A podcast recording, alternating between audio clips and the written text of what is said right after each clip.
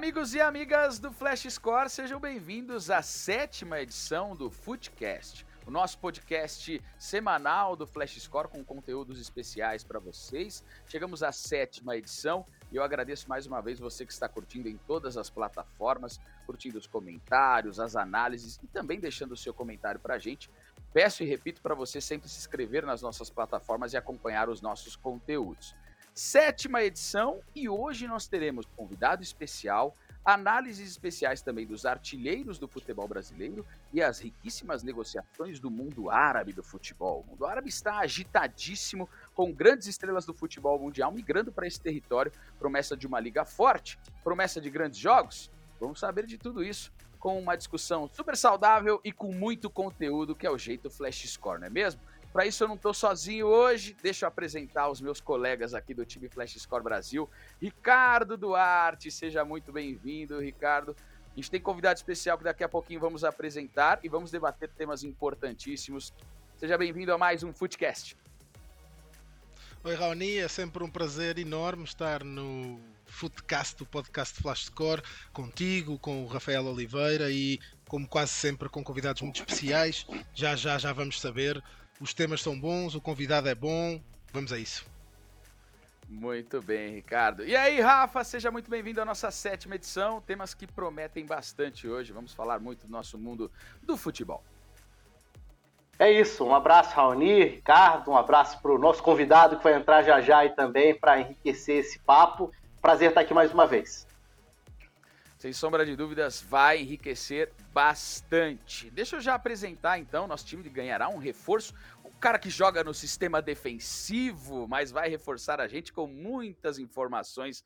Afinal de contas, aqui no Flash Score, para quem ainda não sabe, nós temos uma cobertura super especial da Premier League, com conteúdos especiais. E o nosso convidado hoje é o zagueiro Luizão, Luizão que veste as cores do West Ham. Aqui no Brasil teve grande destaque com a camisa do São Paulo, foi contratado pelo West Ham, participa e participou da categoria de base, um processo muito legal da equipe inglesa já está treinando com o time principal visando a próxima temporada. Luizão, seja muito bem-vindo, obrigado por aceitar o convite. Vamos falar muito do que vem por aí e você vai defender um fortíssimo time nesta temporada. Seja muito bem-vindo. Fala galera, o prazer é meu de estar, tá, de poder ter sido convidado por vocês, estar aqui. É... Eu, uma boa tarde a todos, boa tarde a todos os telespectadores do Flash Score. E eu só agradeço por estar aqui. Com certeza vai ser um prazer enorme. Nós vamos falar sobre o futebol. Então é o seguinte, Luizão, já vou passar aqui para os meus colegas. A gente tem muitas dúvidas e vamos falar muito dessa preparação. E é claro, a gente vai puxar um pouquinho mais para a Premier League, porque aqui são três apaixonados por Premier League. Então você vai sentir no nosso bate-papo e a galera que nos acompanha gosta muito do campeonato inglês. Deixa eu começar contigo, Ricardo. Você faz a primeira pergunta para o Luizão. Luizão à nossa disposição aqui no sétimo episódio do Footcast, que está demais. Luizão, como é que foi, como é que recebeu a notícia do interesse do West Ham, as negociações, como é que foi uh, passar de, de, do São Paulo para a Premier League, para o West Ham, para um clube histórico do futebol inglês e mundial? Cara, eu acho que na hora que eu soube do interesse do West Ham em mim, eu já sabia de alguns momentos é, da minha situação que estava no São Paulo na época, em fim de contrato, eu pensava muito na minha melhor decisão para tomar no, na, na sequência da minha carreira. Só que na hora que veio o West Ham, a Premier League a oportunidade de vivenciar um, o melhor campeonato do mundo, é, eu acho que eu não pensei duas vezes em querer estar aqui. Eu, tinha uma conversa com, meu, com meus empresários e eu deixei muito claro para eles que se a oportunidade aparecesse de eu poder vir para o West Ham, é, sem dúvida nenhuma tinha que aceitar essa proposta, porque às vezes quando vem um clube inglês na sua carreira, que é às vezes pode vir só um só, e se deixar passar, talvez nunca mais venha. E essa oportunidade eu não podia deixar passar na minha vida. É, e eu tinha que vir aqui para aprender melhor, para conhecer o melhor futebol do mundo. Boa. Rafael Oliveira. Bom, bem-vindo, Luizão. Antes até de entrar em algumas perguntas sobre parte dentro de campo mesmo, sobre esse lado da adaptação, eu queria que você falasse sobre a adaptação fora de campo Como que foi a sua chegada à Inglaterra? Como tem sido a vida morando na Inglaterra? Você está morando em Londres mesmo ou alguma cidade colada? Como tem sido a, a sua rotina e a sua adaptação ao país? Ah, quando assim que eu cheguei na Inglaterra foi algo muito novo para mim, né? Tava muito frio aqui, eu não, não tô acostumado a São Paulo, mesmo que de manhã esteja calor, pode estar frio, mas aqui era o dia, dia todo frio, é, escurecia muito cedo aqui também. Só que eu vi uma grande oportunidade de conhecer uma cultura nova, de poder jogar. É, também eu fiquei um tempo sem a minha esposa, que foi um pouco difícil sem ela. Depois ela chegou aí, eu consegui melhorar um pouco a adaptação, nós dois juntos. E eu moro, eu moro em Londres aqui mesmo, é, ao lado do próprio estádio do West Ham, entendeu? É, mais ou menos aqui é onde ficava, onde ficou o circuito olímpico aqui, é, que agora se tornou um, um bairro residencial. Eu moro bem aqui e estou me adaptando da melhor forma. Estou gostando muito de estar aqui. Eu gosto da sinceridade, né, do Luizão. A gente fala de temperaturas. E aí ele já falou, ah, enfrentei um pouco do frio, contei com o apoio da minha esposa, faz parte, né, Luizão? E aí eu queria entender de você é, como é que foi o seu primeiro contato com a infraestrutura do West Ham. Explica pra gente hoje. Algumas pessoas querem entender como é que tá também o West Ham de infraestrutura para o jogador, como que foi a sua adaptação, o seu primeiro contato com isso. Fala pra gente como é que é esse trabalho de infraestrutura do West Ham para o jogador que vem de fora nesse processo de adaptação também. Cara, assim que eu cheguei aqui, foi muita gente veio me ajudar. É, eles até tinham contratado, se eu não me engano, um tradutor que, que, que é português, que fala que fala inglês para me ajudar na adaptação. É, a todo momento, as pessoas que trabalham no clube que participam dessa, dessa comunicação entre jogador, é, e o staff, tudo, eles me ajudando, mandam mensagens para mim já traduzidas em português para me ajudar também. Eu falo para eles também, pode mandar em inglês, que me ajuda a, a forçar mais a cabeça para estudar e tal, mas eles mandam em português mesmo assim.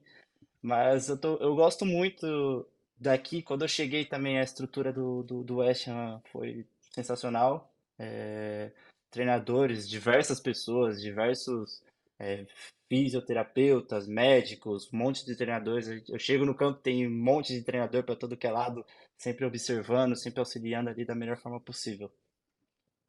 Isso é muito legal da gente saber, né? Esse ponto, Ricardo, quando o Luizão aborda, tem vários treinadores, essa diferença. É um trabalho tão coeso, tão sólido de uma equipe como o West Ricardo. E tem outros jogadores, não é? Uh, Lucas Paquetá, ele ajudou você de alguma forma? Como é que funciona? Porque sabemos que a nacionalidade acaba sempre por ter, ser esse ponto de contacto.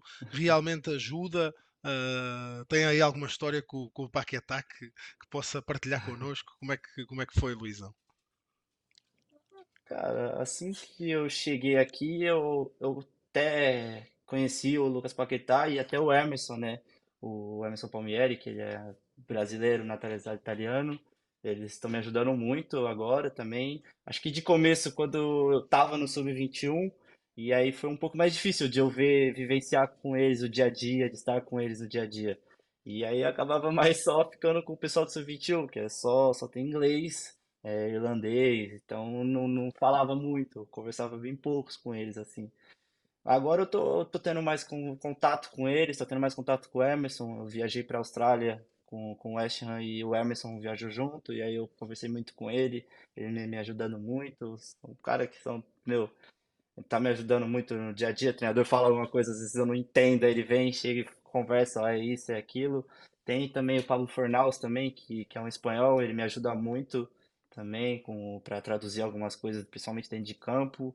É, o Paquetá eu tô tendo um pouco tô tendo um pouco mais de contato com ele agora, né? Que eu não, não tinha vivenciado muito com ele, assim, do dia a dia. É mais com, até agora, foi mais com o Emerson Palmieri. Isso é um grande legal. ponto também, né, Rafa? Tem essa parte da, da adaptação, a linguagem, legal que o Luizão deixou bem claro pra gente, né? Esse movimento que o clube faz. Aliás, estamos falando de jogadores que são de todos os lugares do mundo dentro de uma escola do futebol inglês. É isso, né? Assim, é uma particularidades, na verdade, diversas ligas europeias, mas a Premier League tem jogadores de muitas nacionalidades. Então, um elenco como o do West Ham é um, é um festival de, de, bandeirinhas diferentes, de países diferentes, né? E acaba sendo essa troca de culturas também, de idiomas e tudo. Então, para quem chega, ainda tem isso, né? Você vai vendo com quem você mais se identifica e tudo. Eu queria, Luizão, que você falasse agora da outra, do outro lado da adaptação. É, eu sei que você ainda é, vai ter essa experiência da Premier League de fato, mas acho que ela já pode vir desde o time B ali do Sub-21 e também agora com pré-temporada, com os treinamentos. Como que é para vocês se existe um impacto, principalmente do aspecto físico? Eu digo isso porque várias vezes já conversei com outros jogadores brasileiros, estrangeiros que foram para a Premier League, e muitos falam sobre como o ritmo é outro, a intensidade, o contato é outro, é um jogo que exige mais desse lado. Se você já sentiu que tem que adaptar alguma coisa do seu jogo a isso, se você sentiu alguma diferença nos treinos mesmo, queria que você falasse um pouco sobre esse lado da adaptação. Cara, foi assim que eu cheguei, foi algo bem que me mostrou bem a diferença que é da Inglaterra para o Brasil, né? Que acaba sendo um jogo do Brasil que alguns respeitam mais a ficar com a bola, outros não. E aqui eu cheguei na Inglaterra e era um jogo de bola longa, se tivesse que ter a necessidade, mas aí é muita velocidade. É, aqueles, eu vejo muitos atacantes que tem mais o, o pessoal tem mais interesse em atacantes mais velozes e fortes do que mais dribladores aqui. E aí muitas vezes vem para um um na força, na velocidade. E eu senti muita diferença aqui, porque eu não imaginava. Eu sou um cara que acabei sendo formado no, acabou sendo formado no São Paulo, e o São Paulo é muito questão técnica, gesto técnico, e eu não estava muito esperando isso, da questão física, da questão de posição física, e aí eu tive que ir me adaptando com isso. Eu também tive que tendo mais as leituras de jogo para conseguir cortar o caminho da melhor forma, entendeu? Para às vezes evitar o embate, podendo ir na bola entendeu? Porque é muito o que eles é, querem aqui, os adversários também, é, principalmente contra o West contra alguns times mais, mais defensivos. E, e eu, eu gostei muito, cara, que eu acho que eu tô trabalhando muito meu, minha parte física aqui, tô ajudando, tá me ajudando muito, é, começando a ter mais resistência física, fazendo mais academia, ganhando mais massa muscular, tá me ajudando muito. Queria entender de você, Luizão, também, uma parte muito curiosa que a galera procura saber. Como é que são os treinamentos, então, nesse período de pré-temporada? Aqui no Brasil, a gente usa aquela linguagem, dois períodos, de manhã parte física, à tarde mais parte técnica. Isso mudou de acordo com o tempo aqui no futebol brasileiro. Mas como tem sido esse treinamento de pré-temporada? E entre vocês ali, jogadores, comissão técnica, o que já tem traçado de meta para o West Ham? Porque se a gente pegar na Premier League do ano passado, 14 colocação, com alguns problemas no meio do caminho, mas se reforçou ao longo do tempo, acho que visa um, uma colocação melhor aí nesse contexto. Fala pra gente um pouquinho. Eu acho que acho que já até ano passado eles, eles vinham para querer uma, uma colocação melhor, né? Porque na temporada retrasada eles tinham ido bem, eles tinham conseguido uma classificação para para Conference League e aí essa temporada a expectativa é que vá melhor, brigue lá em cima com os grandes. A gente vê algumas equipes que teoricamente não são do Big Six hoje, como Newcastle, o Aston Villa brigando lá em cima. E a expectativa também é que o West Ham esteja brigando lá em cima também com eles por vagas né, em competições europeias. E também tem a questão da própria agora Europa League, né, que a gente classificou por ter sido campeão. E a gente vai sem dúvida nenhuma, entra para ser campeão, né? É uma competição europeia é sempre bom, né? Tá disputando. E a gente vai a expectativa de um, chegar num mata-mata e buscar o título. E a questão dos treinos, é, assim que voltou de pré-temporada, era muito uma parte mais física, né? Foi uma parte mais física, é, de manhã e de tarde tinha. Normalmente de manhã eu estava fazendo mais a parte física e à tarde mais a parte técnica. E muita academia também, no período, se não for antes do treino, é depois na parte da tarde. É, agora está mais tranquilo em relação, porque já jogamos, se não me engano, quatro jogos já de pré-temporada. Então já estamos já ganhando já o ritmo de jogo. Ainda tem mais alguns jogos para fazer né, da, da pré-temporada. Que só vai começar só a Premier League só em, em setembro, se não me engano, né? Então é, aí a gente está tá trabalhando muito para isso, com a expectativa muito alta do clube essa temporada. Visando grandes triunfos, Ricardo. Luizão, eh, e como é que tem sido a relação com David Moyes? É um técnico muito experiente, 25 anos, quase de carreira como técnico principal, já treinou Manchester City, já treinou em Espanha, Real Sociedad, uh, já treinou West Ham várias, duas vezes, né? esta é a segunda passagem dele, tem, é uma pessoa com experiência no clube. O que é que ele lhe pediu? Falou consigo no início da época? Como é que foi? Agora você está, eh, está aqui com a equipa, com os grandes, com a, na equipa principal. O que é que ele lhe pediu? Ah, eu acho que veio quando, quando eu vi o David Moyes assim pela primeira vez e falaram assim, cara, é um técnico escocês, é um técnico muito experiente. Eu achava que ele era o técnico que seria mais bravo, né? É, do dia a dia, eu acreditava muito nisso, mas é um cara que é muito gente boa, é bem tranquilo, entendeu? Tem o seu, seu, seu tipo de trabalho, é muito bom, acabou de ganhar título, então, sem dúvida, tá vendo um bom resultado até. E, e, é, um, é um bom treinador, é um cara que conversa muito, ele e seus auxiliares ajudam muito, conversam no dia a dia, é, fala a parte que tem que fazer aqui, dessa função, de, de outra. É, normalmente jogam ou com dois ou com três zagueiros. Ele conversa muito comigo sobre uma saída com três zagueiros, uma saída com dois zagueiros. Se precisar de lateral esquerdo também, ele conversa também, da melhor forma. É, mas eu, eu vejo assim, é um grande treinador que, que pode me ajudar muito no decorrer da minha carreira aqui dentro do Oeste. E legal você falar disso, porque assim, pegando um pouco o gancho da sua resposta, aqui, a minha última pergunta lá, quando você falou sobre adaptação à parte física, até a sua origem no São Paulo, e agora falando sobre David Moyes. David Moyes é um treinador que é conhecido na Inglaterra e tem um trabalho reconhecido, vários trabalhos reconhecidos, mas especialmente no West Ham, um treinador de um jogo direto, de um jogo muitas vezes mais físico é um time muito dessa primeira bola, da imposição física. A Inglaterra tem alguns treinadores muito marcados por essa característica. Isso, assim, é um contraste muito grande com a sua formação. Você passou um pouco sobre esse tema, mas eu até já tinha, já pretendia falar sobre isso com você, porque se a gente pegar o São Paulo nos últimos anos, revelou e revela ótimos zagueiros, e quase todos com muito com essa característica da parte técnica, né? Então, a gente está falando de você, mas se a gente voltar um pouquinho, o Tuta está no Eintracht Frankfurt, né? É, bem, jogou com lateral direito no São Paulo, agora Beraldo, é, o próprio Diego, Diego Costa jogando, para citar alguns, assim, o Valse, que infelizmente sofreu com muitas lesões, né, na carreira. Militão, né, Rafa? Como que é, Militão, é, assim, o São Paulo tem um festival de, de bons zagueiros realmente nesses últimos anos e quase sempre a partir de uma base que joga, que constrói desde trás, que entende o zagueiro, e eu acho que isso tem tudo a ver com o que a gente vê hoje no mais alto nível. O zagueiro é uma das partes mais importantes da construção ofensiva de um time, porque ele é quem vai enxergar o jogo de frente, vai começar os passes e o jogo vai se desenvolver a partir dali. É, você é formado nesse contexto. É, como que é você se adaptar a um outro contexto, e, sem perder um pouco essa origem, porque eu acho que é algo muito bom do seu jogo, ser esse jogador técnico mas agora também ter que ser esse jogador físico, esse jogador do enfrentamento.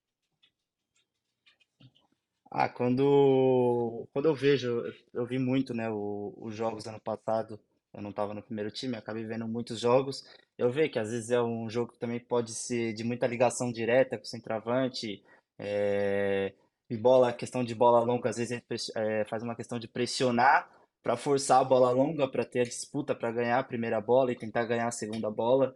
E, e aí eu cheguei aqui eu falei de uma forma, pô, cara, eu acho que é meio muito diferente do que, que eu aprendi.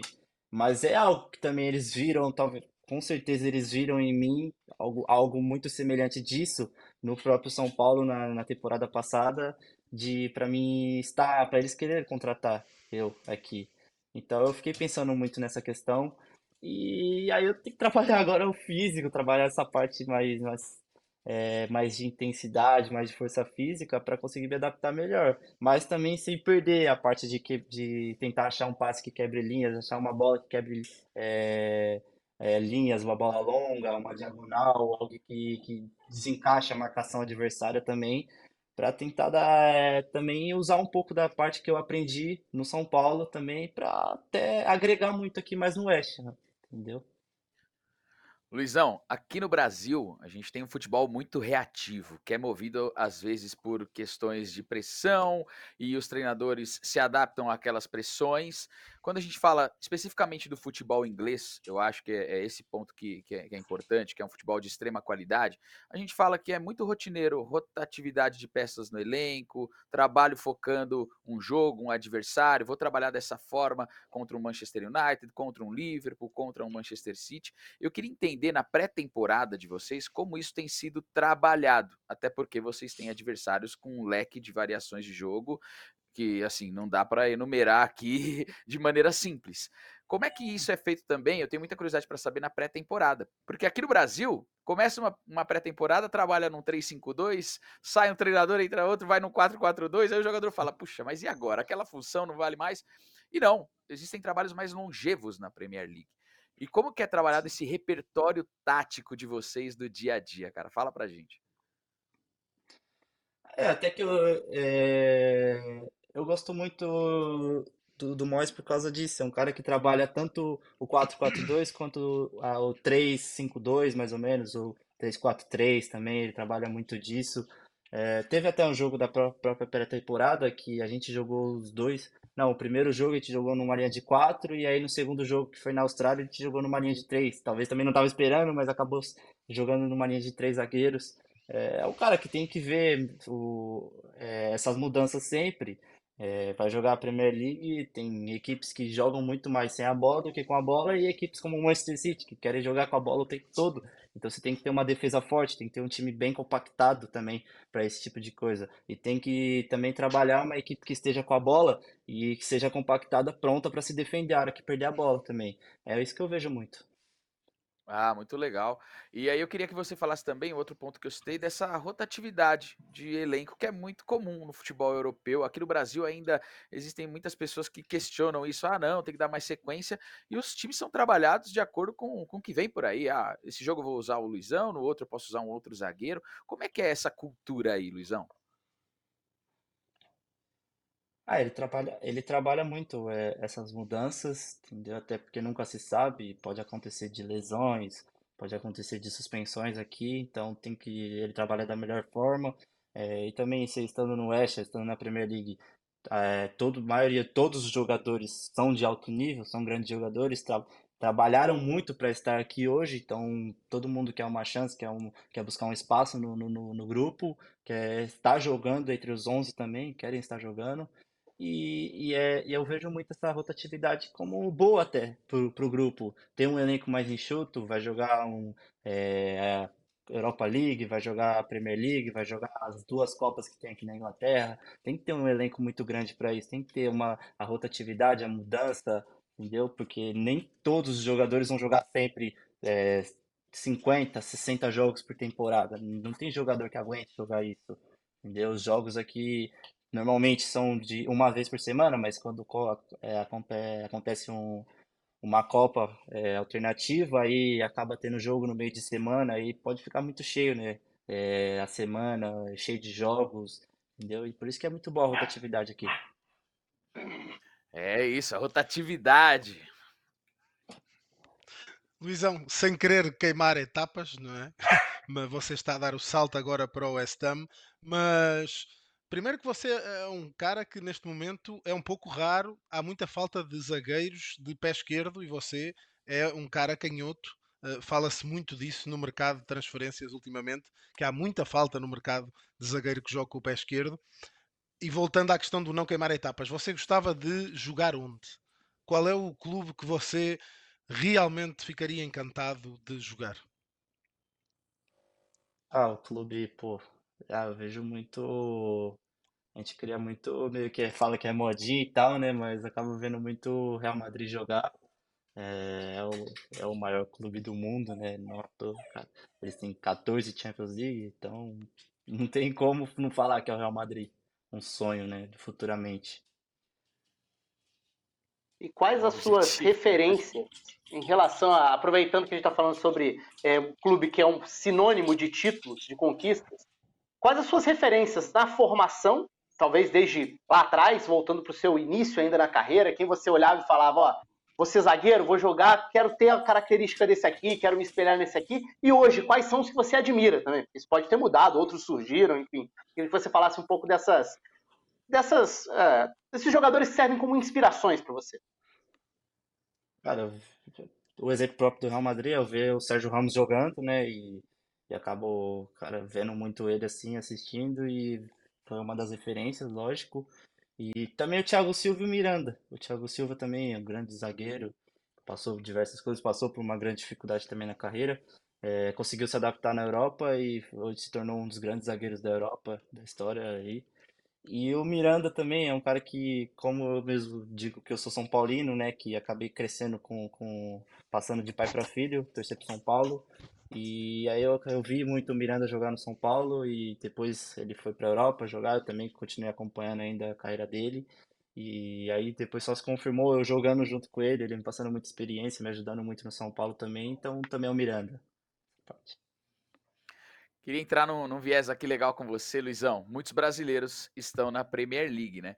Quem você considera o grande brasileiro que pode se destacar nessa temporada na Premier League? Quem é que vocês conversam e falam, tem que tomar cuidado com esse cara aí?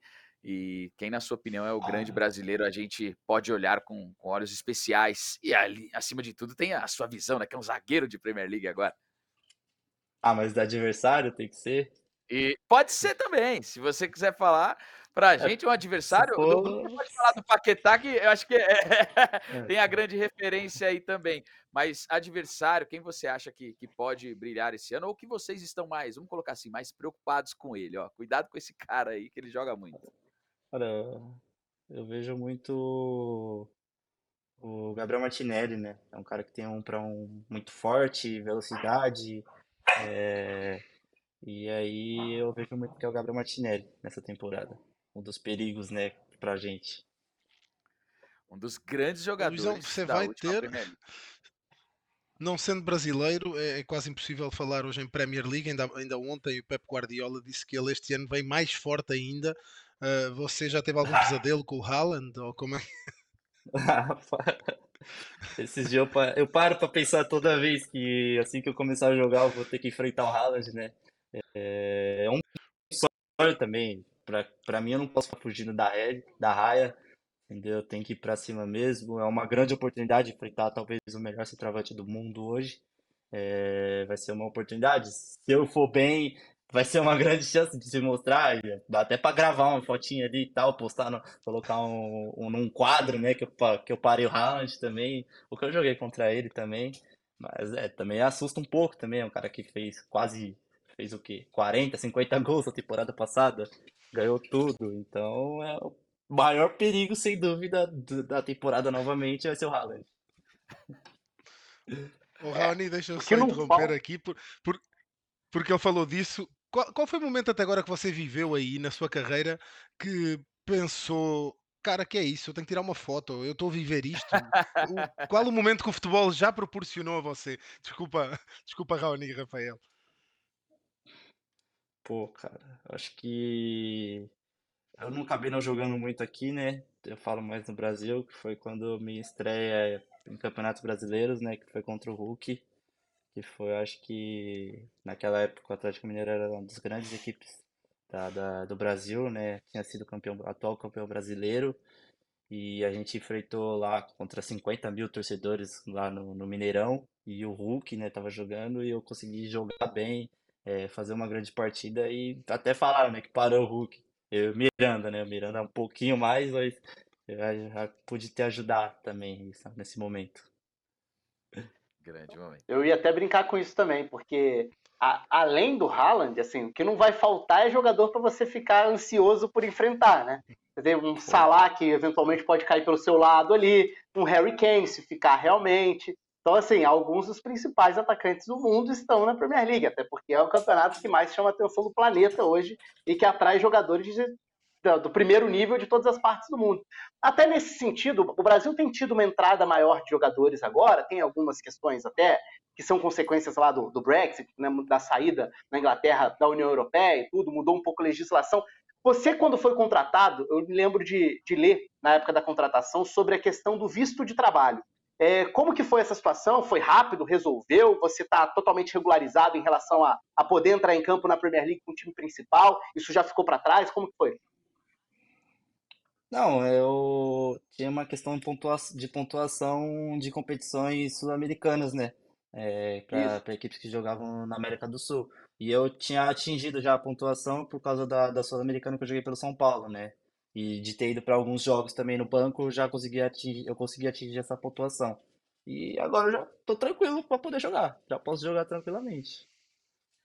Luizão, a gente está aqui na reta final desse bate-papo com você, aprendendo muito também sobre o West Ham. Mas eu queria entrar num, num ponto legal: seleção brasileira, cara. Todo jogador que vai disputar uma, uma Premier League, vai para fora do Brasil, sonha também em ter oportunidades da seleção brasileira. A seleção está passando por um novo, um novo ciclo, ainda alguns questionamentos. Teremos um novo treinador, no caso, como Ancelotti. A princípio, vamos ter um comando inicial do Fernando Diniz. Eu queria que você falasse então a sua expectativa para isso, né? Jogador novo, você tem aí um caminho longo pela frente, sonha com a seleção brasileira. Como você vê também a seleção brasileira no seu caminho, na sua trajetória? Cara, eu vejo muito. É um sonho, com certeza, jogar pela seleção brasileira. É, mas eu fico pensando muito que eu tenho que ir bem primeiro no clube para começar a abrir os olhos de, de quem está observando na seleção brasileira. É, mas sem dúvida é um grande sonho poder jogar pelo Brasil, vestir a amarelinha, né? Como fala. É, eu tenho muito agora a ambição de tentar brigar por uma vaga no, no próximo, na próxima Olimpíada, né? Que é no ano que vem. É, ainda tenho essa ambição.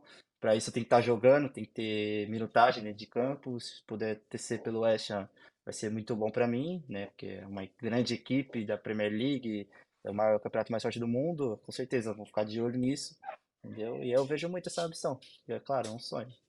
Deus quiser, eu vou, eu vou conseguir é, jogar pela seleção brasileira. Muito bem. Nessa parte final, vou deixar mais uma pergunta para cada um dos meus amigos aqui. Começo por você agora, Rafa Oliveira. Não, eu ia até falar sobre isso. Assim, você falou sobre a importância da minutagem. É, você chega num clube que tem é, zagueiros, inclusive com experiência em suas seleções, né, alguns deles. É, então, assim, tem uma concorrência ali, zagueiros já adaptados ao campeonato, já alguns com anos no clube, tudo. É, qual que é, assim, foi te passado algum planejamento em relação à minutagem, do tipo, você vai jogar as Copas na Premier League, talvez, se o seu desempenho for bom e tal, ou não tem esse tipo de papo tão claro assim, tão direto? Você falou até sobre é, tentar ter essa minutagem de preferência aí. E aí eu já pesquei isso pensando, já foi cogitado um empréstimo para algum lugar? Queria que as duas coisas estão interligadas. Como é que está esse planejamento e essa expectativa? Se está tudo alinhado com o clube? Cara, a, a princípio nada, né? Eles estão primeiro observando como que eu tô, tô indo na minha pré-temporada, né, com eles.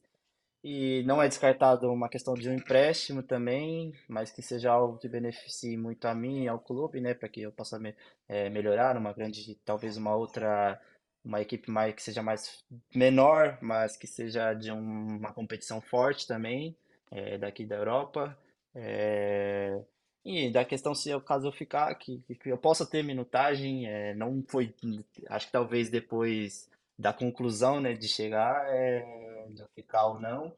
Aí talvez vai ser conversado mais isso, né, de que vai jogar tais competições, ou vai jogar tal, tal jogo, ou não, ou esse jogo não jogue. Ainda não. É só isso. Ricardo, só a última pergunta para o nosso convidado. O Rafa roubou a minha pergunta, que era, era essa, se já falou. já falou ou não, mas, mas, não, não, dá, acho que não dá para não perguntar, Luizão. Se não ficar no West Ham, você tem alguma preferência por alguma outra liga? Tem algum clube que você tem uma simpatia especial, até eventualmente por ter algum jogador que você admira, que você gosta? Você olharia com bons olhos, sei lá, uma liga fora do Big Five, jogar em Portugal? Ou, ou preferia a Espanha? Não sei. Qual era, qual seria a sua. Sendo que eu vou já dizer que eu estou a torcer para você ficar no West Ham. Ah, a primeira, a primeira opção, sem dúvida, é ficar no West Ham. Acho que vai ajudar muito na, é, na minha adaptação estando aqui, né, no próprio clube. É, mas eu não, eu não descarto um empréstimo, mas que seja para uma liga que eu possa competir bem, entendeu? É, principalmente talvez o Big Five seja uma das principais ligas que eu queira, mas também Portugal também é uma, é uma liga que pode ficar aberta, porque também é uma, gran, é uma grande competição, né? Tem grandes times lá, é, e também me interessa muito também para lá. Acho que a Alemanha também é algo que me interessa muito, entendeu? Pode ajudar muito. E é, eu tenho interesse, né, de, de, de querer ficar no West, mas se vier uma oportunidade de, de sair por empréstimo para ganhar uma experiência, eu vou ficar todo ouvidos, as melhores, se puder. Muito bem. Baita bate-papo aqui na nossa sétima edição do Footcast. Luizão, quero agradecer toda a sua atenção com a gente. Falou e falou muito bem. Passou pra gente cenários táticos aí. Tá bem demais, viu, Luizão? Desejamos todo sucesso para você nessa temporada, numa forte equipe do futebol inglês. Muito obrigado, viu? Eu que agradeço pelo convite, é, agradeço esse tempo com, com vocês. É, e só queria mandar um abraço a todos vocês. Tamo junto.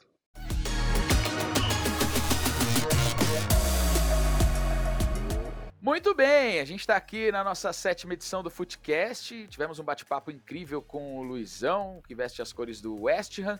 E agora nós vamos para o nosso tema, tema especial. Nós teremos dois temas e vamos começar com os artilheiros do Campeonato Brasileiro. O Campeonato Brasileiro está prestes a encerrar o seu primeiro turno. Está prestes a abrir também o seu retorno e tem o Botafogo na liderança, mas nós temos a briga pela artilharia e esse é o nosso tema. Já colocando na tela e sempre lembrando, você que acompanha o nosso Footcast nas plataformas, no canal do YouTube nós temos as ilustrações com as artes e os números. Então fica bacana para você que acompanha via áudio, depois você pode acompanhar no YouTube com as nossas ilustrações e os números muito bem elaborados pela nossa equipe.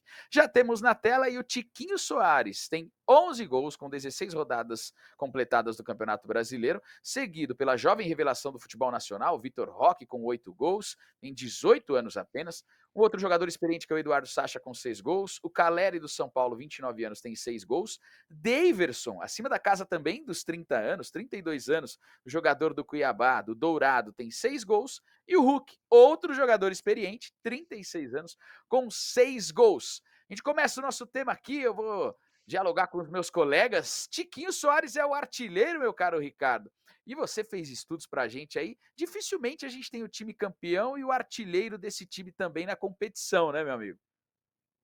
É, desde que o Brasileirão é assim, pontos corridos, não é? nos últimos 20 anos, apenas por cinco vezes uh, coincidiu o artilheiro com o time campeão. Ora, este ano, para já, quase quase até ao final do primeiro turno, temos Tiquinho Soares com 11 golos e o Botafogo líder isolado, eu diria, líder muito isolado, apesar do empate na jornada de ontem. Portanto, corremos o risco, até pela diferença de golos, pelo momento do Botafogo, uma equipa que tem vindo muito sólida. Tiquinho voltou a marcar ontem, aumentou para 11. Um, Hum, claro que as equipas, os times e também os jogadores têm sempre vários momentos e flutuações ao longo da época e o Botafogo ainda não passou por um momento baixo, de baixa de forma, digamos assim, até agora. Uh, talvez o ajuste com o novo técnico Bruno Lage possa levar a isso. Dois empates consecutivos, um para a Copa Sul-Americana, com uma rotação de time. Ontem um empate para um, no Brasileirão para a Série A, mas Tiquinho Soares continua a marcar, ele está bem destacado. Um, temos a questão da idade também a questão da nacionalidade, não é?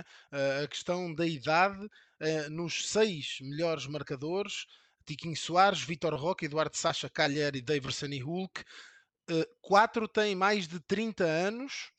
O Calheri, que fica abaixo dos 30, tem 29 e depois o Vitor Roque tem 18, estou a de tudo o resto, mas parece que a experiência um, é um ponto muito importante neste momento no Brasileirão. Uh, nós também temos números da época passada para podermos comparar e eu penso que vamos ver uma média de idades mais baixa, vamos ver uma diferença não tão grande, não é? Como vemos neste momento na imagem, para quem nos segue com a imagem, nós vamos referir para quem apenas nos está a ouvir, mas uh, à rodada 16 em 2022 tínhamos Herman Cano com 10 golos, Calheri com 9, Pedro Raul com 8 e depois três jogadores com 7 golos, Hulk, Bissoli e Mendoza.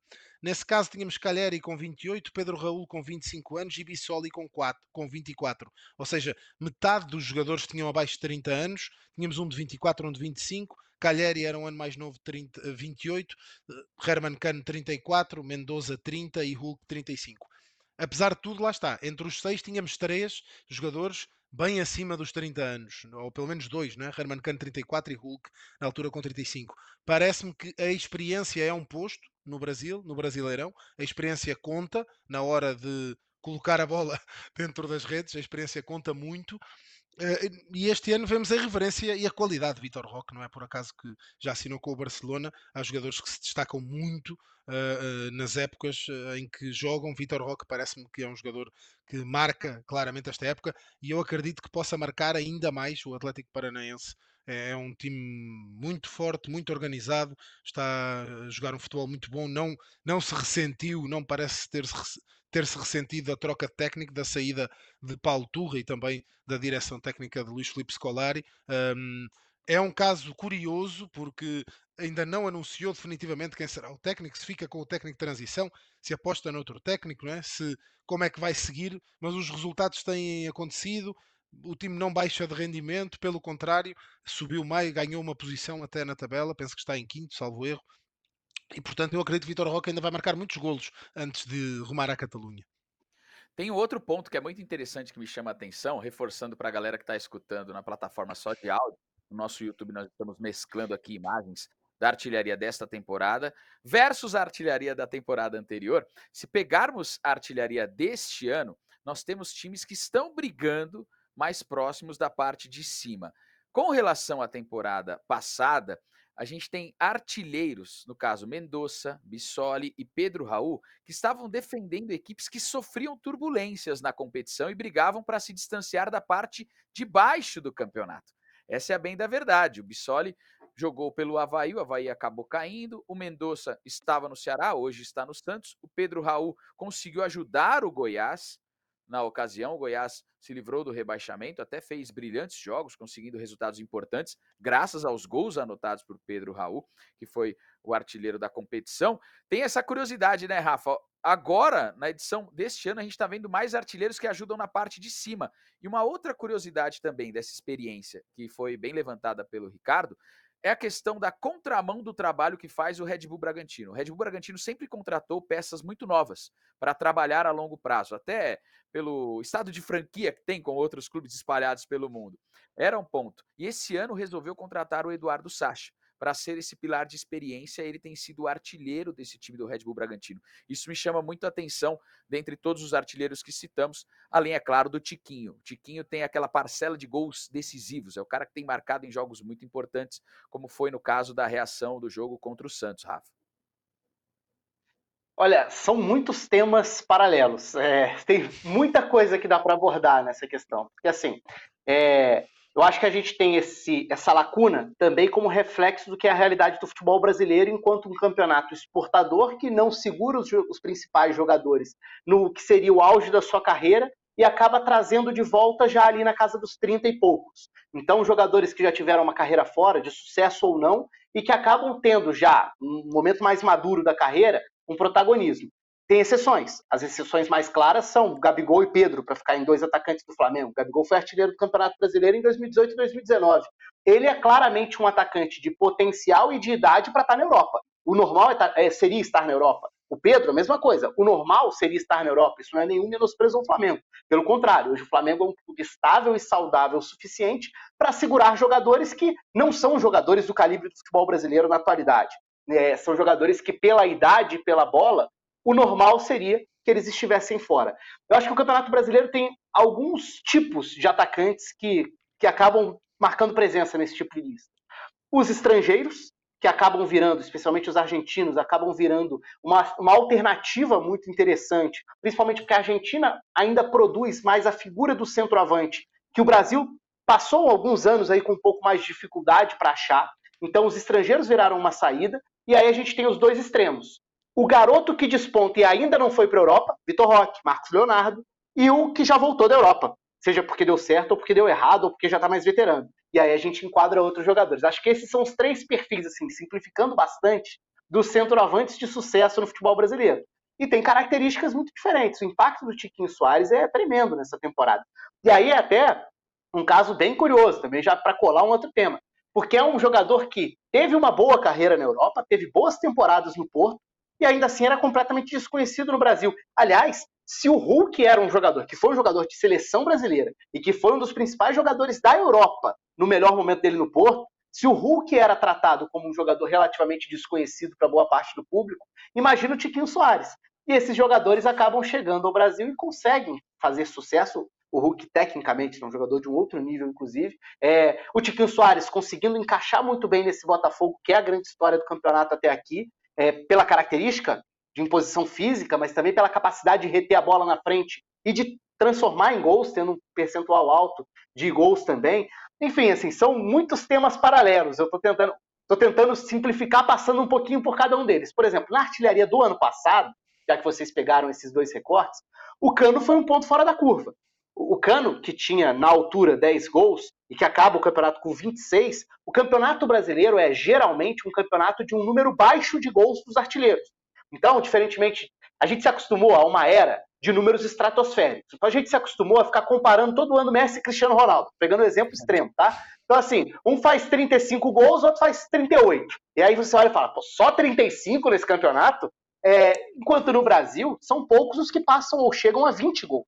Então, o Cano no ano passado já foi um ponto fora da curva, é, porque já foi um, um, número mais elevado de gols. No Brasil, em geral, a gente tem essa, essa maior diluição de, de artilharia, o que talvez ajude a explicar essa maior concentração em determinados jogadores de clubes que sofrem mais. Por exemplo, o caso do Pedro Raul, que também já é outro, já mostra de novo, né? o Pedro Raul é outro nessa janela de idade de exterior. Tanto que foi contratado pelo Vasco, não encaixou, mas já foi para o futebol mexicano. Então, são jogadores numa, num período da carreira em que dificilmente eles vão ficar no Brasil se eles estiverem bem. No caso do Pedro Raul, até ele saiu não estando bem. Né? E o Bissoli, que foi outro, é uma outra exceção, também era um caso muito à parte, porque o Bissoli, sem tirar méritos do número dele, mas o Bissoli terminou o campeonato com 14 gols, sendo 9 de pênalti. Né? Então não era esse atacante que produzia tantos gols. Ele tinha o mérito de converter as cobranças de pênalti. Mas é, é curioso isso, porque realmente dá para ir para trocentos lados nesse papo de artilheiro. É, se a gente pegar mesmo essa análise, o Germancano terminou ah, com 26 gols, o Pedro Raul, no ano passado, 19 gols, o que o fez aí é, ser alvo de grandes times do futebol brasileiro e também internacional. O Vasco da Gama acabou adquirindo o Pedro Raul e não vive uma jornada muito boa. O Germancano tem feito seus gols também nessa temporada, mas sabe quem é o cara que está mais regular, pelo menos que eu analiso aqui é, nas nossas, nos nossos números? É o Caleri a gente olha, ele está sempre presente, né? Sempre mantendo uma média de gols. É, de novo, para quem está acompanhando nosso conteúdo via YouTube, tem a arte, o Caleri já tem seis gols marcados no Campeonato Brasileiro. Ele fez 18 gols na temporada passada, então figurou, já vem figurando há um tempinho. Isso eu acredito que aparece muito porque o São Paulo também joga em função desse cara muito. É determinante o Caleri, essa peça fundamental é, do São Paulo no ataque. E a gente vê, por outro lado, também uma figura diferente, que é o Daverson. O Daverson, é, nesse montante, com os nomes que temos, é um jogador com inúmeras características, eu acho muito difícil defini-lo. Eu confesso a vocês que é muito difícil. Às vezes eu vejo o Davidson jogando mais aberto, hora como centroavante, mas eu não consigo definir qual é a, a função mesmo. É centroavante, o Davidson não é, mas ele vive um momento especial. É o cobrador oficial de pênaltis do Cuiabá, nem por isso o torna mais artilheiro, porque perdeu um pênalti na última rodada contra o São Paulo, depois não fez a cobrança, o time foi lá e mudou o cobrador, mas tem feito também gols de cabeça. É um Daverson, o Deivinho, como a galera fala, né, Ricardo e Rafa. Tá vivendo um momento especial, fazendo alguns gols. E aí, talvez, porque o Cuiabá entenda que ele seja um cara mais de referência, ele divide lá o ataque com o Isidro Pita, que estava no Juventude, foi contratado pelo Cuiabá.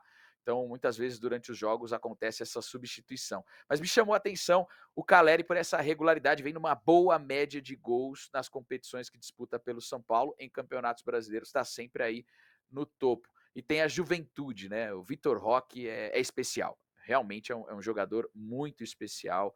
Vejo um futuro brilhante para ele, fora até do, do, Atlético Paranaense, mas tem feito muitos gols. E aí, quando eu falo de repertório, esse é o cara que mais me desperta atenção. Repertório de gols que tem, fazendo muitas vezes é, aquela peça um pouquinho mais obscura entre as linhas de marcação e num toque simplesmente do setor de meio campo, ele sai rapidamente, tem uma velocidade, se concentra muito bem na finalização, toque por cima do goleiro, finalizações rasantes, e tem feito também gols de cabeça, tem feito gols de belíssimos posicionamentos entre os zagueiros. Um exemplo, contra o Bahia. Mostra também o Vitor Roque muito bem posicionado. Né? É muito legal da gente analisar isso. Eu não sei como vamos terminar o Campeonato Brasileiro, mas para finalizar aqui a minha análise, eu acho que nós temos um Tiquinho Soares com um grau importância total nos gols marcados. São gols extremamente decisivos. Todo gol é importante, viu, Ricardo e Rafa? Eu não fui muito de fazer gols, mas todo gol é importante, viu? Então acho que o Tiquinho tem uma, uma estrelinha lá do tipo gols importantes, ó. Do Botafogo das vitórias tem gol do Tiquinho Soares gols absolutamente decisivos.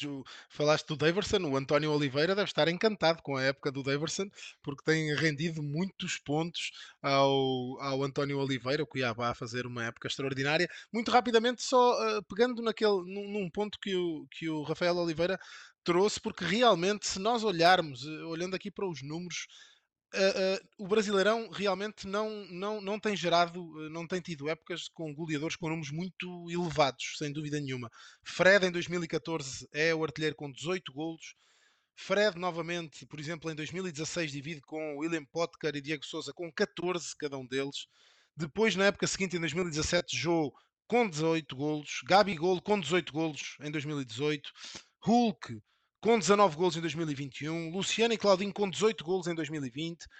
E, e depois realmente quem se habituou a, a, a Cristiano Ronaldo, Messi, agora Haaland uh, e tudo isso, parece pouco, não é? Parecem, parecem poucos golos, mas, mas na verdade uh, ah, um, eu acredito que Tiquinho Soares vai, vai acabar acima dos 20 golos e, e, mais do que os golos, o volume, realmente, sem dúvida nenhuma, em Tiquinho Soares, eh, esta época, este ano, o que se destaca é a importância desses golos. À semelhança também de Daverson, não é? É porque você marcar. Uh, era uma discussão também que existia muitas vezes no futebol português, né? Por causa disso, que era não, não é só marcar os golos, porque há muito gol de penalti, há muito gol de, de uma série de cobranças de lances de bola parada que contam na mesma, mas a questão não é só os golos que o jogador marca, é quantos pontos é que valem esses golos. Porque o centroavante costuma ser quem marca mais golos, costuma ser o homem mais decisivo. Ora, as decisões passam por somar pontos e nisso realmente Tiquinho Soares e o, o Botafogo uh, deve estar contentíssimo com Tiquinho Soares, tal como o Cuiabá deve estar contentíssimo com Daverson e alguns clubes do, do Brasileirão devem estar a sonhar e à procura de um novo, um centroavante que lhes dê esses pontos, que lhes dê, através desses golos que eles, que eles vão marcar. Muito bem, esse foi um dos nossos temas especiais, os artilheiros do Campeonato Brasileiro da Série A. E agora a gente passa para o segundo tema especial que vamos acompanhar aqui no sétimo episódio do Footcast, o podcast Flash Score.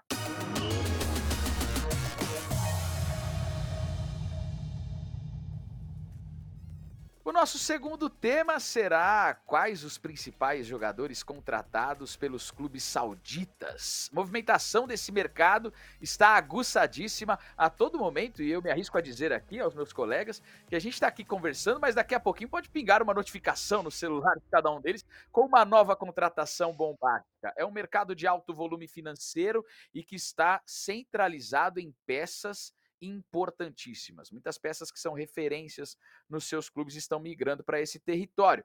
Esse é o nosso segundo tema para você que está nos acompanhando via YouTube com as nossas imagens e também você nas plataformas somente de áudio. Vamos falar sobre esse tema, Rafael Oliveira.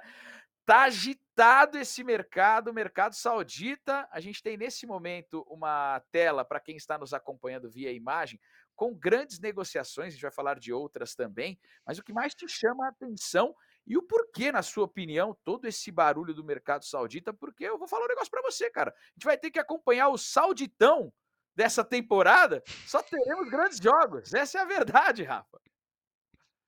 Ué, vira uma, assim, um ponto de interesse. Na verdade, é o que quer o governo da Arábia Saudita que ajuda a explicar valores tão altos de jogadores tão importantes. Né? Pode até nem chamar tanta atenção quando a gente viu ali, por exemplo, para a galera que está vendo com imagens também, tá não só ouvindo, mas assistindo também, é, o Rubem Neves ali liderando é, com 55 milhões de euros como valor de transferências, chama atenção. É, é um valor muito alto, mas está longe de ser a principal estrela, porque você tem Benzema, você tem Kanté, você tem jogadores muito relevantes chegando ao, ao continente. Uma contratação que nem está entre as mais badaladas ou comentadas, e para mim simboliza muito esse momento do mercado saudita, é uma ressaindo do Manchester City. A gente está falando de um jogador importante do campeão europeu. Tudo bem, pode não ser um titular absoluto, mas um jogador extremamente importante nos últimos anos, saindo da Premier League, do campeão da Champions, para ir para a Arábia Saudita. Então, assim, é, é muito relevante esse movimento e, a, e, o que isso pode trazer como impacto de diversas formas para o mercado. Primeiro que a Arábia Saudita traz é, um impacto até na dinâmica de negociações da Europa, se a gente pensar que alguns desses valores acabam inflando as receitas do clube vendedor. Então, o clube vendedor acaba, de certa forma, recebendo um empurrãozinho da Arábia Saudita, que gasta dinheiro do jeito que quiser, é, e você consegue, numa era de fair play financeiro, por mais que a gente possa ter inúmeros questionamentos em relação ao funcionamento, ao rigor, às punições dele, mas você acaba conseguindo, para efeito de balanço financeiro, declarar uma venda relevante que te permite contratar também. Então, isso até foi muito comentado no caso do Sam Maximan, né, jogador do Newcastle, indo para a Arábia Saudita, porque o Newcastle é comandado por um fundo do governo saudita. Então, isso pode ser uma nova manobra para você driblar o fair play financeiro? Olha, um clube saudita vai contratar um jogador do Newcastle. Eu nem acho que foi um valor inflacionado, se a gente pensar no mercado, mas não deixa de gerar esse tipo de questionamento. A gente está numa era do, das multipropriedades, né? E aí não tem a ver só com a Arábia Saudita. Você tem o Grupo City pelo mundo, você tem alguns conglomerados aí, Red Bull, por exemplo, mas no caso da Arábia Saudita, o que mais chama atenção é que o dinheiro despejado no campeonato é basicamente o dinheiro do governo, com algumas modificações para essa temporada. Né? Então, é, o próprio governo anunciou uma tentativa de abertura de mercado para quatro dos principais clubes do país. Então, aí você tem uma tentativa de fazer com que é, Al Hilal, é, Al Ali, Al Nasser é, sejam clubes, é, e Al Ittihad, que era outro que estava esquecendo, os quatro, até para fomentar um pouco as duas rivalidades de Riad e de Jeddah. Então, que, que o governo fez? Eu vou abrir para o mercado, eu vou mostrar para o mundo que eu contrato o que eu quiser e eu vou abrir um pouco a fatia desses clubes para investimento de fora. Eu quero parecer que eu sou um campeonato aberto para o mundo. É, e com isso você tenta fomentar duas rivalidades das duas principais cidades, Riad e Jeddah. No caso do Al é até controverso, porque o Al está voltando da segunda divisão da, da, Arábia Saudita e tudo. Então o Al-Shabaab, que é um clube importante, acabou sendo deixado de fora nessa escolha por quatro clubes que vão receber mais investimento. Mas fato é que a Arábia Saudita está levando gente relevante. E aí você começa a listar gente, pô, Milinkovic Savic, Brozovic, são todos jogadores da primeira prateleira do futebol mundial. E, consequentemente, ou o que se esperava, a, a, o complemento normal dessa frase é primeira prateleira do futebol mundial e primeira prateleira dos, das ligas europeias. Então é estranho, é estranho no sentido de que a gente não está habituado a ver esse tipo de movimento mas é a realidade que esse mercado traz. Acho que tem jogador saindo do centro do futebol mundial antes da hora, se a gente pensar no potencial que eles ainda tinham para entregar tecnicamente nas principais ligas. Mas, ó, Raoni, acho que não vai dar para fechar o olho totalmente pro Sauditão, não. Eu confesso que eu vou ficar meio de olho ali. É verdade, vai ser um agito total pra gente. Ricardo, da mesma forma que nós temos peças novas, como o Rafa disse, algumas peças que poderiam ficar em outros centros estão indo para esse mercado. Nós temos o caso, por exemplo, de um Cristiano Ronaldo, que eu vou colocar aqui como um pilar de tudo isso. Vamos concentrar é um, pouco. Queria, é, eu queria provocar você agora, né, aqui no, no nosso podcast. Ele já deu declarações fortes falando da impactação que tem esse campeonato, até em comparação com outros campeonatos. Já é para tudo isso e vale mesmo a gente ter essa atenção total? O que, que você acha? Eu acho que não.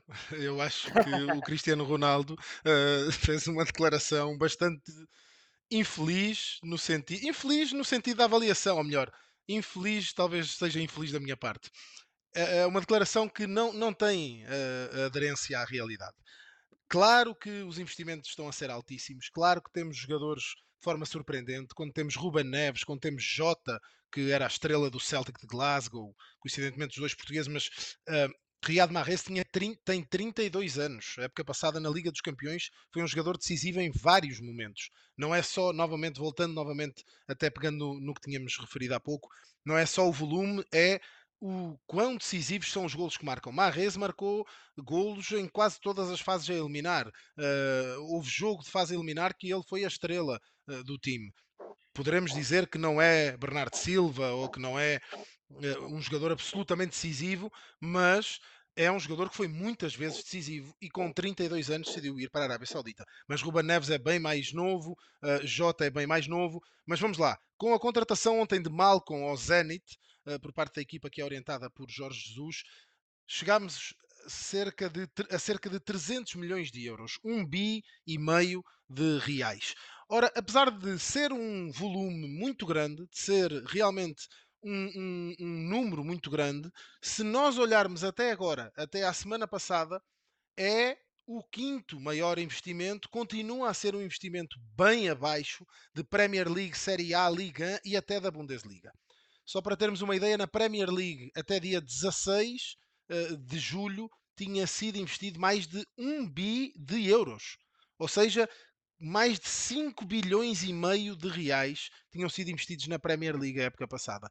É muito mais, não é? São quase quatro vezes mais. Uh, três vezes e qualquer coisa a mais do que investiu a Arábia Saudita. Claro que a Premier League é a maior liga do mundo, mas Cristiano Ronaldo, o que é que ele disse numa entrevista uh, um, antes do jogo com o Celta de Vigo? O Al, o Al Nasser está a participar no Algarve num torneio. Já lá vamos a essa parte, porque há uma ironia aí, porque isto foi antes do jogo com o Celta de Vigo.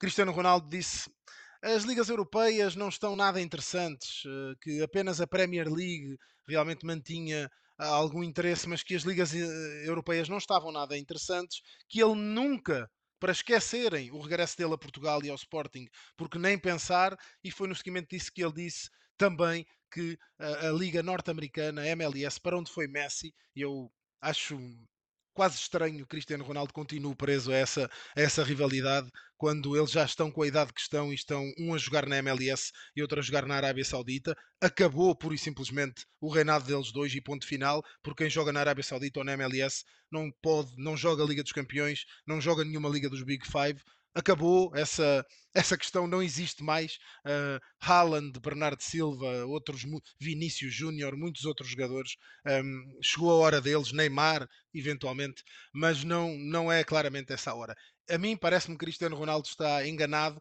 Ruben Dias, por exemplo, seu companheiro de seleção, veio dizer que não lhe parece muito que seja assim, não lhe parece que as ligas europeias estejam pouco interessantes e também não lhe parece que a Arábia Saudita ou que a Liga Saudita venha a ser de repente tão interessante. Porque Cristiano Ronaldo, claro, ele está a defender a dama dele, Cristiano Ronaldo está a defender, ele é a, a bandeira uh, da Liga Saudita, mas eu, eu não partilho assim desse, desse entusiasmo todo, confesso. Eu acredito que vai haver muito poucos jogos da Liga Saudita, porque não é uh, com um time, por um time ter 3, 4, 5 estrelas que faz dele logo uma, um grande time, uma grande equipa. E acho que vamos assistir ainda a jogos muito fracos na Liga Saudita, uh, muito fracos quando comparado com essa relevância. Cristiano Ronaldo de repente diz que eu não vou para a Europa porque a Europa não está interessante, aqui na Arábia Saudita aqui está incrível. Ora, é preciso ter uma certa reserva porque, quer dizer, curiosamente, Cristiano Ronaldo falou antes do jogo com o Celta de Vigo, o Celta de Vigo deu 5-0 ao Al Nasser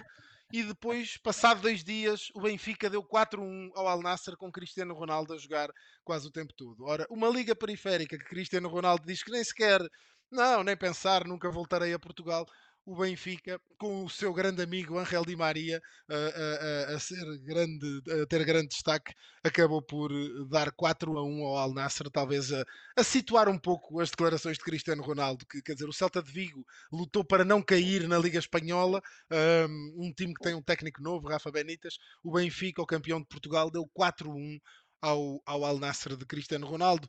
Vale o que vale, é claro que há sempre muito marketing, Ronaldo a defender claramente a sua dama, mas eu não acredito ainda que a Liga Saudita já na próxima época vai ser assim uma liga que nós vamos ficar acordados de madrugada.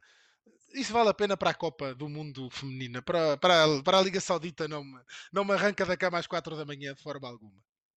Olha só, eu vou falar um negócio pra você, Ricardo. Eu acho que você está com duas pessoas que vão acordar nesse bate-papo na madrugada pra assistir, mas tudo bem.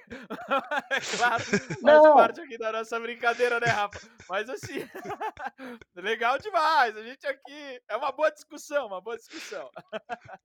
É, mas é que eu acho que, que são duas coisas diferentes. Aliás, tem um ponto positivo: a Liga Saudita não precisa ser tão de madrugada. A Liga Saudita tem jogos ali às 10, meio-dia, às vezes duas, três da tarde. Então é diferente do, do leste asiático, que aí sim teria que ser madrugadão lá para ver o japonês, o chinês e tal. Mas, é, não entrando nesse aspecto, eu acho que são só duas questões diferentes, porque eu concordo é, com o que o Ricardo fala. Não existe comparação nessa. A, a, Arábia Saudita passa a ter estrelas relevantes que saíram cedo demais e por isso chama atenção esse movimento.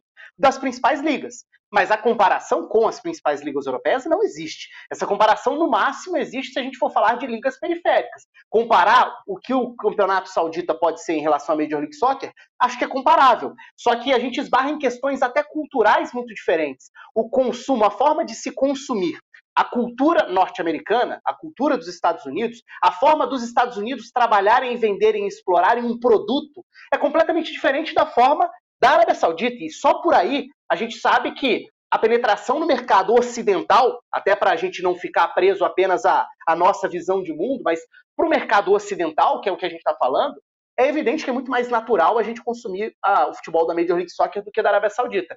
Então, eu acho que nem o Cristiano Ronaldo acredita no que ele falou. É, é, muito mais essa questão de meio que de posicionamento. É igual eu vi esses dias, é, o diretor da Liga Saudita deu uma entrevista falando que os jogadores não estão indo para lá pelo dinheiro, estão indo para lá pelo legado. Nem ele acredita nisso, porque é evidente que é pela, pela quantidade de dinheiro investido e pelos salários e pelos valores oferecidos. É óbvio que não é nada mais do que isso. Agora, eu acho que já tem uma concentração relevante para fazer com que alguns jogos ali sejam interessantes. Tem um outro aspecto que é assim, a Arábia Saudita é diferente para pegar o Catar. O Catar, que é, também tem várias questões humanitárias envolvidas, quando a gente fala do dinheiro da Arábia Saudita, a gente falou sobre isso em época de Copa do Mundo no Catar e tudo. O Catar está tentando formar uma cultura do futebol.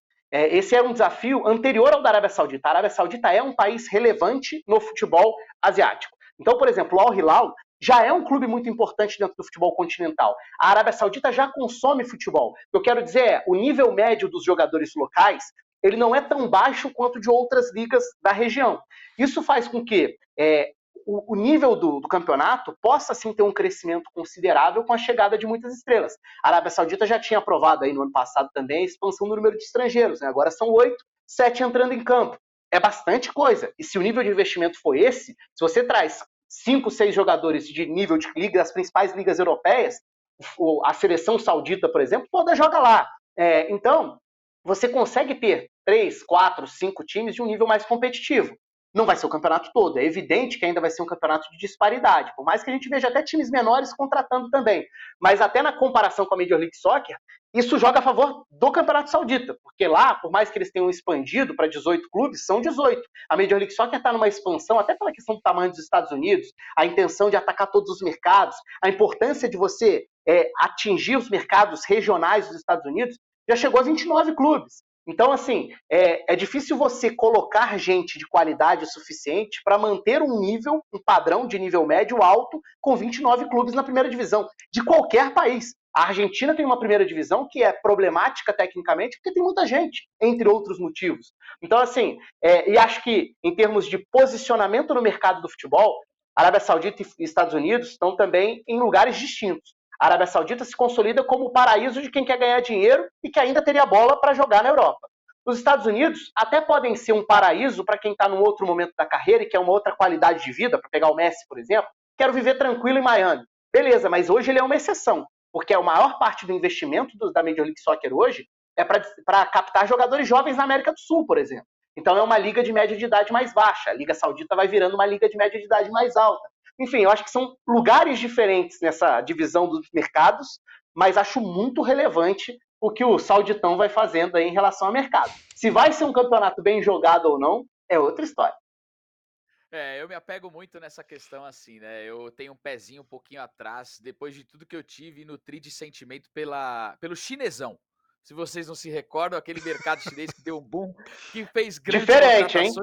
É, mas assim, eu Mas com um investimento pouquinho... muito elevado também. É, então, se vocês não se lembram, o Oscar estava deixando uma grande liga, foi para o Xangai, se não me engano, por 60 milhões de euros. Nessa, nessa é casa cifra. Isso. O Paulinho uh, também foi para lá, uh, outros jogadores Renato também. Tô falando de alguns. Isso, estou falando de alguns brasileiros. E o Renato Augusto, claro, não estou comparando, por favor, Renato Augusto com o Cristiano Ronaldo, mas eu lembro que o Renato Augusto, em uma coletiva despedida aqui do Corinthians, ele falou: tô indo para uma liga que se preparem, tá montando uma estrutura, promete revolucionar, salário altíssimo. E eu acho que não, não me agradou totalmente. Tem uma diferença, eu acho que tem uma diferença, mas é. eu vou esperar um pouquinho. Diga, Rafa. Mas foi uma provocação não, também é para o senhor Rafael Oliveira, viu? Não, não, mas é que eu acho que a comparação é ótima justamente para ressaltar a diferença. acho que é muito parecido, tra traz semelhanças, não foi no número que a gente vê agora, mas o Oscar sai do Chelsea no momento em que ele era jogador para a primeira prateleira dos clubes europeus das principais ligas. É, o, o Hulk era um jogador que poderia escolher time nas principais ligas. É, então, assim, é, jogadores relevantes foram para a China, mas a diferença está exatamente. Eu falei do Qatar, eu poderia ter falado China. A China, embora tenha é, a população que tem, ela ainda está engatinhando muito em relação a nível médio dos jogadores. E aí, num campeonato em que você escala três, olha outra diferença: três estrangeiros na época, em relação à Arábia Saudita, que vai poder ter sete escalados estrangeiros, a Arábia Saudita tem uma seleção muito mais forte do que a da China. A China não está entre as oito principais seleções da Ásia. É, então, assim, a Arábia Saudita consistentemente está entre as três ou quatro. Então, eu acho que essa é uma diferença considerável. O nível médio dos jogadores sauditas é um nível bem melhor do que o nível médio dos jogadores chineses. Então, essa eu acho que é uma diferença considerável para a gente avaliar a liga. Eu cheguei a comentar jogos, eu comentei o campeonato chinês na época. É, e era um campeonato em que realmente um cara desse nível entrava em campo, acabava completamente com o jogo, porque assim a disparidade era muito grande. E o que, que fazia diferença no campeonato, curiosamente? Era o time que tinha os melhores locais. Era um Guangzhou Evergrande que contratava os melhores chineses, porque você precisava ter oito em campo. E aí você contrata os melhores chineses e você dá uma base para fazer com que os principais brilhem e sobrem. Então, na Arábia Saudita, eu acho que não estou falando que é altíssimo nível, não, tá? mas é um nível melhor do que o da China. É uma discussão muito boa nesse só segundo tema, hein, Ricardo? Assenta muita, assenta muito aí a diferença, porque quando há este tipo de investimento, eu penso que é importante depois, passar 10 anos, perceber o que é que sobra, o que é que sobrou. Né? O nível realmente do futebol subiu. Nesse caso, parece-me que a aposta da MLS e dos Estados Unidos ela é muito mais estruturada, mas também há, há um passado totalmente diferente. Né? Os Estados Unidos participaram em várias Copas, tem uma seleção que você vê que não é, quer dizer, Pulisic, Reina, uma série de jogadores que já jogam nos maiores clubes europeus. Uh, a Arábia Saudita tem um ponto de partida muito acima do chinês, né? Uh, porque é isso. Agora, também continua sem se ver uma grande oscilação, uma grande evolução da China enquanto uh, seleção, enquanto campeonato per si. Não é? Se, contrataram essas estrelas, mas isso acabou por não ter um efeito duradouro, não, não teve um efeito muito transformador. E o que eu temo, entre aspas, é que realmente na Arábia Saudita se viva muito disso, mais do mesmo. Uh, apesar de ser bastante diferente. Mas o dinheiro que se gastou na China foi algo incrível, incrível mesmo, muito ao nível, eu acredito que muitas vezes superior àquilo que se está a gastar na Arábia Saudita neste momento há uma parte que eu não consigo também dissociar tudo isto, é que, e muito infelizmente, são dois países onde os direitos humanos uh, ah, um, estão bastante ameaçados e, e, eu temo que muito deste dinheiro seja realmente, esteja muito relacionado com uma limpeza de imagem do próprio país, do próprio país e dos próprios governos, e isso é uma parte que a mim pessoalmente não me agrada nada ver o futebol usado como um instrumento uh, para que isso aconteça mas é a vida, é o, é o, é o, o mundo, o planeta em que, em que vivemos. Uh, talvez eu vá metendo um olho na Liga Saudita, mas não é um movimento realmente que, até por essa parte mais humanitária, que me agrade por aí além, entendendo o papel de cada um neste, neste, neste processo, naturalmente. Messi também é, uh, supostamente, dizem, será mesmo um dos rostos da campanha para a Copa 2030 uh, da Arábia Saudita, para, para que a Arábia Saudita possa sediar a Copa. Enfim, o mundo é, é muito complexo e o futebol não deixa de estar no meio deste mundo e, portanto, também ele de ser bastante complexo. Mas eu confesso que a parte humanitária a mim me custa bastante, uh, no meio de tudo isto, ver tantos milhões e ver tanto tudo o que está a acontecer e depois, curiosamente, vermos que a China também tinha muito disto, não é? muita, muita desta questão. Eu acho que o futebol, infelizmente, acaba por estar. O Mundial do Qatar foi o que todos vimos. O futebol, a mim, custa-me bastante ver um desporto tão incrível a, a acabar por eh, se ver associado a estas questões. Mas, bom, quando a bola rola, fica tudo mais bonito, pelo menos isso. É, é tão Muito complexo. Bem, Uma última provocação. Claro. Última provocação. É tão complexo, e eu concordo totalmente com o que o Ricardo falou, que a gente, a gente tem a tendência de apontar o dedo mais naturalmente para a Arábia Saudita, porque de fato é um movimento do governo por uma limpeza de imagem, isso está nítido, mas a gente acaba relativizando ou esquecendo, muitas vezes, não estou falando que é o caso do Ricardo, estou falando a gente como um todo, é que nos lugares em que a gente enxerga o futebol do mais alto nível, é, isso também está no dia a dia. É o dinheiro do Qatar no PSG, é o dinheiro dos Emirados Árabes no Manchester City, é o dinheiro da Arábia Saudita no Newcastle. Tá aí, tá na Champions. Tá no dia a dia das principais ligas onde os principais jogadores estão. É muito complexo. Não, não é uma coisa de fácil resposta ou de fácil solução, mas era só essa provocação mesmo. Muito bom. Que tema! Na verdade, os nossos temas foram sensacionais. É, essa sétima edição do nosso Footcast, podcast Flash Score, rendeu bastante. Eu quero pedir mais uma vez para você que está acompanhando o nosso conteúdo nas plataformas, no YouTube com imagens, deixa o seu like também, deixa o seu comentário, isso serve para que a gente possa ter mais temas a serem discutidos. Sugira temas, participe com a gente. Você que está nas plataformas de áudio também compartilhe. Muito obrigado a todo mundo que está cada vez mais se acostumando com os nossos conteúdos. O Footcast é, que é totalmente feito para que você possa se sentir dentro dos nossos assuntos, tá bom? É muito legal toda a nossa participação, a nossa equipe Flash Score Brasil, visando sempre grandes informações para você. Deixa eu me despedir dos meus colegas, que hoje rendeu, hein, Ricardo? Ô, Ricardo, valeu demais, até a próxima. Um abraço grande, é sempre um prazer. Um abraço grande ao Rafael Oliveira. É, é realmente fantástico poder uh, conversar e partilhar pontos de vista com alguém tão informado e tão bom no mundo do futebol e contigo, Raoni. E que as pessoas nos continuem a ouvir. Nós tentaremos sempre trazer convidados, convidados mais especiais e ter conversas melhores sobre o futebol, mais profundas e sobre o jogo em si e o fenómeno. É um prazer enorme. Prazer enorme. Rafa, valeu demais. Obrigado, meu amigo. Até o próximo. E ó, conteúdos muito legais. Valeu. Hoje também rendeu demais. Foi muito bom. Não tem jeito, né? A gente empolga, sai falando e acaba estourando o tempo planejado. Um abraço. Valeu, Raoni. Valeu, Ricardo. Um abraço para todo mundo. Valeu demais, convite feito para você seguir também as redes sociais do Flash Score, para você acompanhar todos os conteúdos de muita qualidade. Muito obrigado a você que acompanhou o sétimo episódio do Footcast, o podcast Flash Score. Um abraço!